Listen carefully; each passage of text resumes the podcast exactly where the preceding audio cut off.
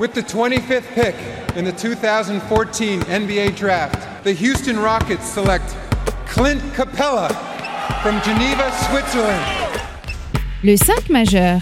Chaque semaine, c'est 100% Suisse Basket. Game clock now at five. Malajan, what's he going to do? Feeds it. Dushan Malajan nails the three.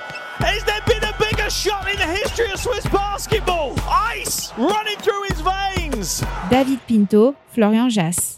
Bonjour, buongiorno, good morgue, le 5 majeur est de retour hein, pour venir égayer vos journées hein, en ce mois de juillet si pluvieux.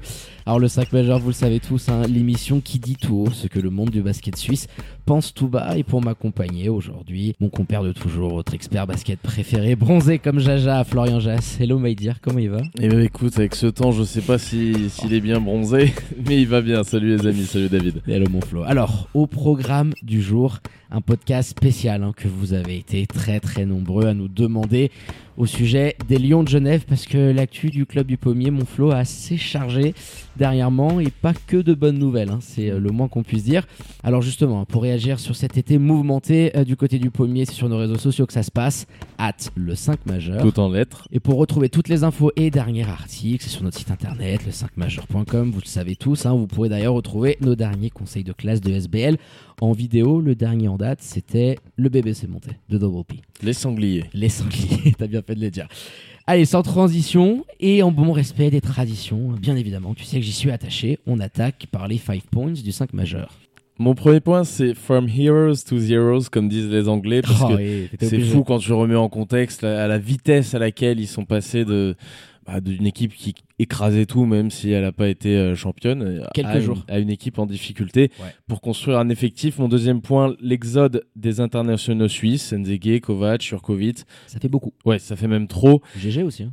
Euh, Jérémy Jonin aussi, mais il le considérait pas de la même manière que les autres. C'est Et pour bon. ça que, que je l'avais pas mis dans cette liste. Troisième point, quel est le problème pour cette équipe des Lions de Genève? Parce que tu peux pas avoir Mm. comme ça un tel exode de tes internationaux suisses et qui est pas un vrai souci. Oui, euh, quelque chose en au sein du interne, un club. retournement quand même aussi euh, abrupt, je dirais. Quatrième point, les solutions envisageables sur le marché des transferts. Qu'est-ce qu'ils vont avoir à disposition maintenant les Lions de Genève? On sait que ce sera moins, mais il y a des coups quand même à faire. Ouais, il y a des rumeurs qui circulent. Et cinquième et dernier point, une hiérarchie bousculée forcément parce qu'avec les coups justement qui Penses-tu pourraient faire les. Lions de Genève, je les vois pas être aussi compétitifs qu'une équipe comme Massagno par exemple sur le corps de joueurs suisses. Tout va dépendre ensuite de ce que tu fais euh, avec les étrangers. Oui, bah ça bien évidemment. Puis on pourra se garder un petit peu pour la fin de l'émission, hein, essayer de nous prendre pour Madame Irma avec tous les éléments sur lesquels on aura débattu. Commençons par ta magnifique première phrase, From Heroes to Zeros, parce que c'est vraiment un truc un peu à l'américaine. Rappelons un petit peu les faits rapidos. hein. Le 8 mai, t'es au summum, je veux dire, au-dessus c'est le soleil. Tu vas gagner la Patrick Bowman Cup à Saint-Léonard face à Fribourg avec un Yurko rangs, euh, les moments exceptionnels de Michel Ofikedzege en interview et tout, euh, tu célèbres comme il Et le faut. Matt Fatal parce Et qu'il annonce à notre micro d'ailleurs qu'ils ils seront euh, candidats pour l'Europe la saison d'après. Justement, bah, je voulais en revenir. Voilà, donc dans l'euphorie, il nous annonce, après sous réserve de l'homologation à ce moment-là de la salle du bout du monde, les Lions seront en Europe. On se dit, waouh, magnifique, 8 mai, t'attends le début des playoffs avec le statut de tête de série numéro 1. Flo, 8 jours après, Patatrac. patatrac, défaite lors du Game 3 au pommier, on y était, exceptionnel, de Matt Millen shot, fin de saison abrupte. Et là, beaucoup de questions qui se posent. Concernant la Coupe d'Europe, eh ben, il y a obligatoirement l'attente du dénouement du championnat, parce qu'il y a aussi la question du billet pour la Coupe d'Europe, euh, celui qui va au champion, qui peut d'ailleurs aller en qualifiers de BCL. Mhm. Donc les Lions de Genève obligés d'attendre le sacre de Fribourg Olympique, donc tu te le manges aussi un petit peu dans les dents. Et t'as toute cette fin de saison en nœud de boudin sur laquelle on va revenir. Mais ouais, t'es dans un truc un peu euh, comme je disais, euh, en huit jours, tout s'écroule un petit peu. Tu, tu as à partir d'un moment, et même si on y reviendra plus tard, il y a des facteurs qui font que tu en arrives là. Mhm. T'as un espèce de- d'enchaînement de poisses alors que tu domines absolument tout et t'avais eu beaucoup de réussite dans tes titres, Aussi. même si tu dominais. Et Même tu si étais t'allais la chercher, équipe. cette réussite. Et même si tu allais la chercher, bien sûr, tu en avais. Et là, déjà, t'as le shoot de Matt Millen, mais avant ça, tu as une blessure très importante et qui va affecter tout le reste de la saison des Lions de Genève, c'est Eric Adams, Bien évidemment. qui a prolongé d'ailleurs. Je sais même pas si on avait parlé dans le dernier Swiss Market, tiens. Bonne question. Eric Adams. Tu me mets le doute là. Eric Adams, bah, tu vois, on pensait à faire un deuxième opus. Eric Adams, ça rajoute un petit peu de, de grain à moudre parce que la liste pour l'instant est pas folichonne. Non, c'est sûr que sur ton mercato, bon, on a Mais, parlé, mais tu, pas mais tu vois, ce, cette blessure d'Eric Adams enclenche un peu tout. vraiment le, le rouage essentiel de ta défense avec Michel Ofikenzege, Mhm. Ça t'enclenche effectivement sous ce truc où tu te dis ouais il ramène Yurko, il ramène un intérieur en plus, André Williamson. mais André Williamson oui. Mais est-ce que l'alchimie de cette équipe-là, elle va être au niveau? Bah non, on s'en rend compte très vite. Oui, c'est exactement ça, parce que sur le papier, faut se le dire, on a pu échanger avec certains coachs. L'avenue de Williamson plus Yurko, t'avais une équipe qui était individuellement, je pense, la plus talentueuse du championnat. Mais c'est sûr que avec le départ d'Adams, ensuite tu ramènes deux nouveaux joueurs qui doivent s'intégrer, ce qui faisait aussi la force des Lions de Genève, c'était cette capacité d'avoir un grand groupe avec un banc qui avait un gros impact. Et en playoff, bah ça s'est vu contre euh, Star Wings, tu t'es un petit peu écroulé de ce point de vue-là. Tout s'est mal goupillé, c'est sûr et certain. Et aujourd'hui, ça t'amène à une Ça situation. continue de mal se goupiller. Exactement, mon Flo, j'allais t'envoyer une petite transition parce que les conséquences directes de cette élimination face aux Ballois, c'est que tu as un exode massif en mode Moïse, hein, mon Flo, hein, de tous tes internationaux suisses. Kovac, ça s'est très très mal fini. Enzege ne reprolonge pas. Yurko file à Fribourg. Jérémy Jonin Celui- aussi. Celui-là fait très très mal Yurko parce qu'il file à Fribourg. ouais, dans parce la que- symbolique. Dans le plus moins, même pas simplement en valeur, parce que dans la symbolique, bon, le gars est venu, il n'avait pas montré non plus un réel attachement à Genève. On le voyait très bien quand il célébrait, il parlait surtout de sa maison, de Fribourg. de- Ouais, de gagner à Il- Fribourg. il, a avec un jamais montré réellement, tu vois, il y avait une clause de départ, il est parti, il est revenu parce que c'était une bonne opportunité. Aujourd'hui, pour lui, la meilleure opportunité sur le marché, c'était Fribourg. T'as rien d'autre qui peut lui offrir un tel projet en Suisse pour un joueur qui voulait pas repartir. J'aurais peut-être aimé le voir quand même À l'étranger. retourner tenter quelque chose, mais ma foi, Fribourg Olympique. Et ça, ça fait mal dans la balance un petit peu plus moins parce que c'est censé être ton grand rival. Là, compte tenu également que tu perds le deepoy de la saison et à côté Roberto Kovac qui était un des meilleurs snipers, qui sont tous des internationaux suisses, bah ton, ton corps de joueurs internationaux suisses, il va être très très faible la saison prochaine. réduit. Alors tu as déjà prolongé Brandon Kuba et euh, Thomas Jurkovic, mais ça te donne pas les garanties que ce que tu pouvais avoir euh, avec les noms qu'on vient de mentionner. hein. Puis Jérémy Jonin qui file aussi. Niveau mercato, t'as pas non plus 36 millions de solutions à la main suisse et qui pourra avoir le niveau pour espérer évoluer au Lyon de Genève. Donc c'est là aussi où c'est un petit peu problématique parce que il y a eu beaucoup d'événements qui étaient imprévus, peut-être un surplus de confiance, je ne sais pas. Quand tu arrives aussi lancé, t'as tellement dominé la saison régulière, on a chanté et vanté leurs mérites, on leur a envoyé des louanges à gogo parce que c'était mérité. Tu scrutes quasiment tous les trophées des LCM Awards. T'as le MVP, le Coach of the Year, le Deepoy, le Rising Star, et tout s'écroule de cette manière-là. Et après coup, bah, tu te rends compte qu'il y a eu des petits problèmes et cette victoire face à Star Wings a un petit peu tout déclenché derrière sur euh, comment ça a pu se passer entre les joueurs d'une part, De- aussi les dirigeants. De toute manière, il y en a eu plein des petits problèmes. Nous, on voit pas toujours l'arrière-cuisine, donc on sait pas exactement comment ça se passe, etc. Mais il y a notamment avec ce club un souci. Et c'est tellement dingue de dire ça, parce qu'en même temps, c'est le plus gros point fort de ce club aussi. C'est le président Imad Fatal. On sait que dans sa relation avec les joueurs suisses, quand on, quand on parle avec les joueurs suisses, ça n'a pas toujours été euh, tip top, tu vois, avec les frères Mladian, Roberto Kovac était mal fini la première fois. Ah bah là. Là, de nouveau.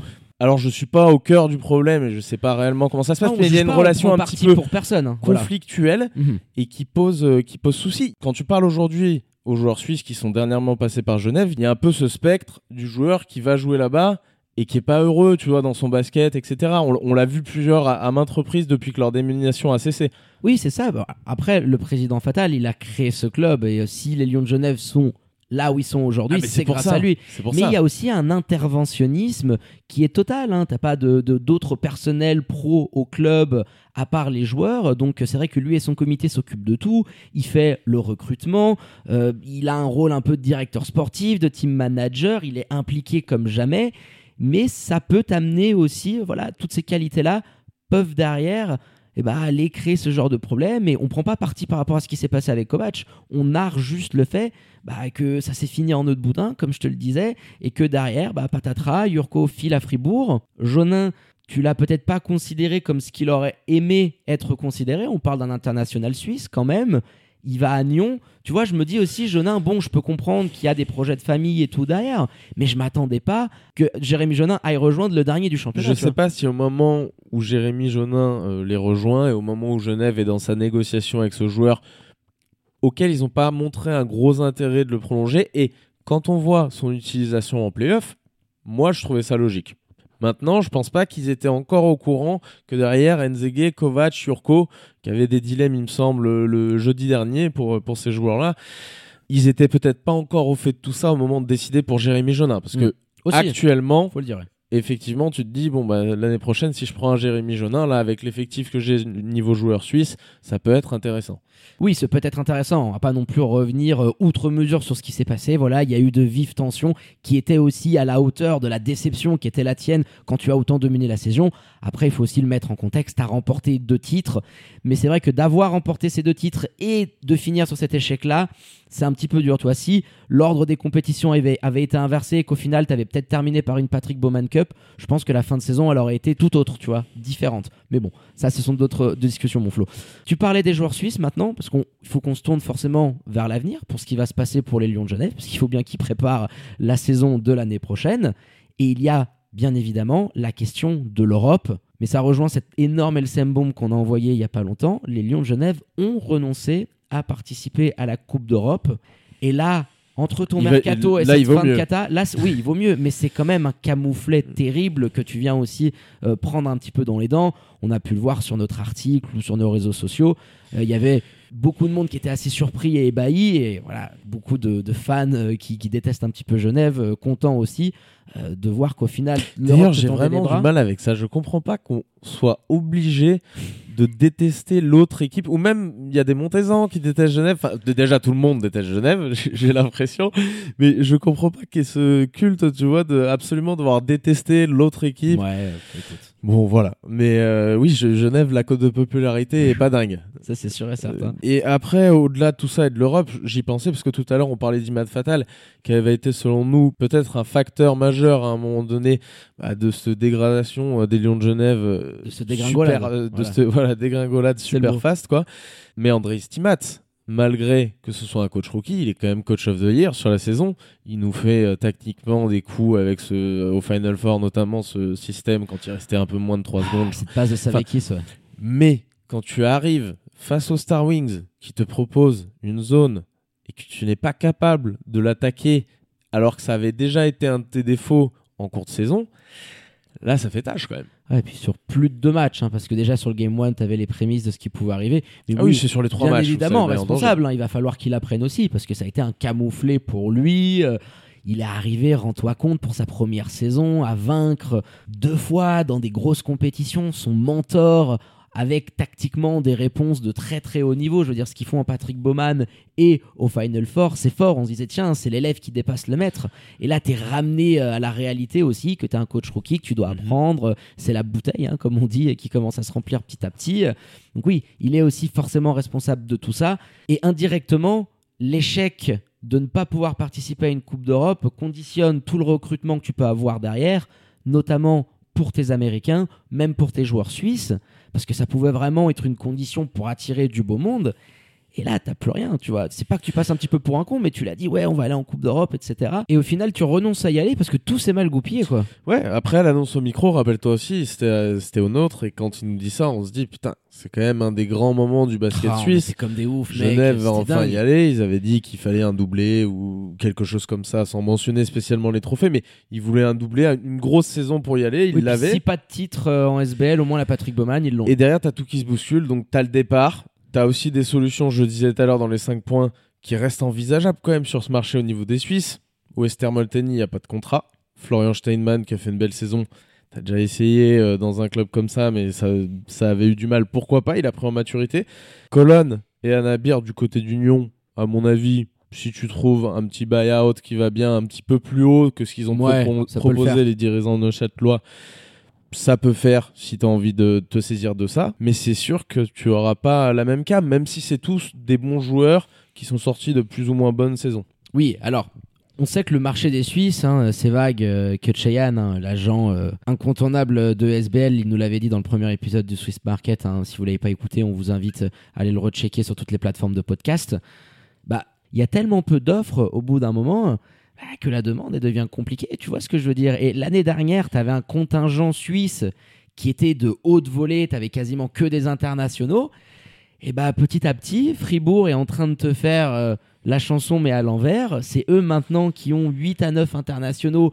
Quasiment tous sont passés par le pommier. Quand tu te rends compte aujourd'hui, tous le- les mecs qui sont avec l'équipe A, qui sont passés à Genève, qui n'ont pas brillé ou qui n'ont pas été considérés, euh, ça te fait un petit peu rire jaune. Ouais, bien sûr. Mais je sais pas comment seront considérés les exemples qu'on a donnés. Par exemple, on sait qu'un Brian Colon, tout à l'heure on parlait d'Ima des, des relations qu'il a avec les joueurs. Là, c'est quelque chose de différent. C'est un avis bien tranché qui se respecte.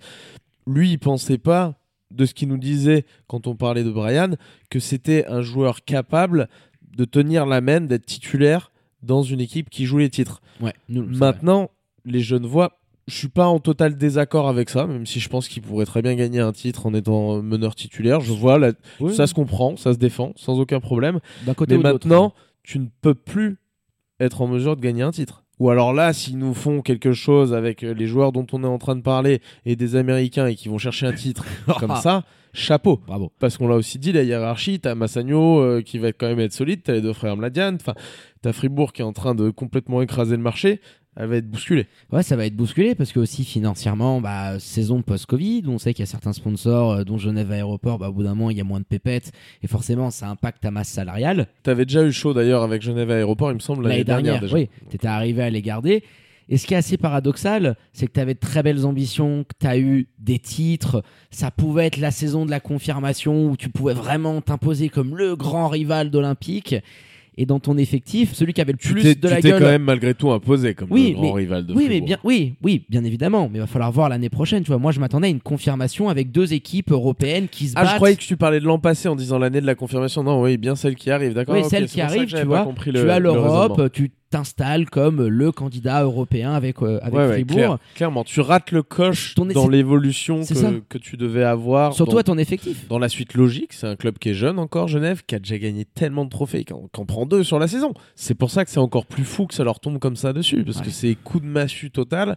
On l'avait senti en direct du pommier, on y était, on vous avait raconté l'ambiance, elle était incroyable, c'était Wow. assommant quoi le truc. Ouais, pesant, c'était le mot. Et euh, compte tenu de ces restrictions budgétaires aussi, tu te diriges vers un mercato difficile parce que ces joueurs suisses accompagnés de très gros américains ou très gros étrangers par rapport à ce que tu fais habituellement, si tu veux un peu plus taper le budget, bon bah ça peut quand même donner une équipe. Après, à mon avis, les gars là sont en position de force aussi pour négocier avec Genève. Aujourd'hui. c'est ça, exactement, parce que je termine juste ma comparaison. L'effectif qui avait le plus la stature FIBA Europe Cup, c'était la Coupe d'Europe où tu voulais aller, bah, c'était l'effectif de l'année dernière. C'est ça qui est assez dingue.